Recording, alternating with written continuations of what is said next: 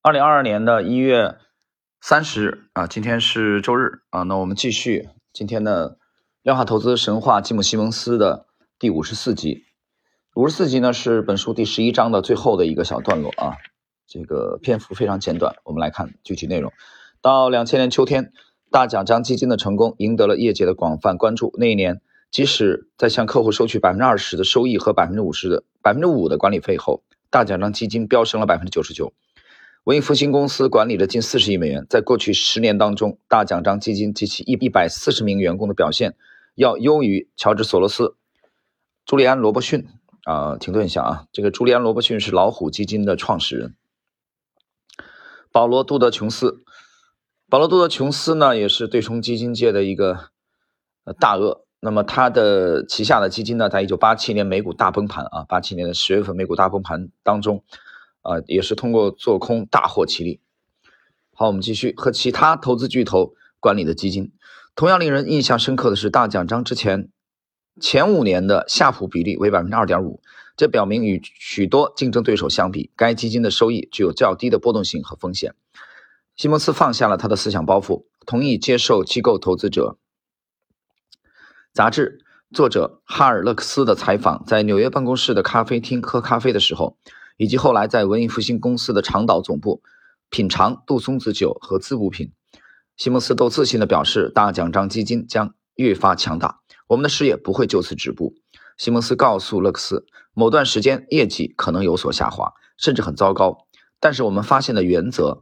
始终有效。布朗、莫瑟和亨利·劳佛都对即将到来的难得的甚至是历史性的机会充满信心，他们一致同意雇佣新员工以。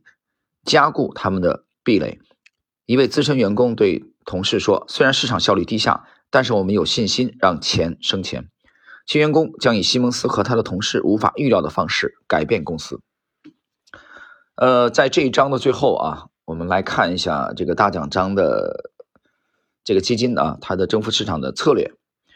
大奖章基金拥有一个单一的整体的交易系统，所有员工都可以接触到赚钱的算法背后的。每一行的源代码，所有这些代码都可以在公司内部网络中以明文的形式阅读，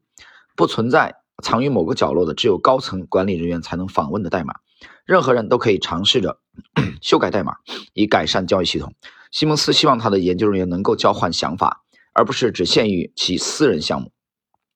大奖章基金的员工们发现了被数据证明有效的赚钱策略，或者说总结出了发现交易信号的三个步骤。第一，识别历史价格数据中的异常模式；第二，确保异常在统计上显著，随着时间的推移表现一致，并且并非随机；第三，查看是否可以合理解释啊与此相关的价格的表现。那么，文艺复兴公司的系统似乎有效，但是所有公式都不可靠。这一结论加强了文艺复兴公司。风控的方法啊，管控风险的方法。如果交易策略不起作用，或者市场波动加剧，那么文艺复兴公司的系统往往会自动减少头寸和风险啊，这个讲到持仓的问题啊。好了，各位，时间关系呢，我们今天的第五十四集啊，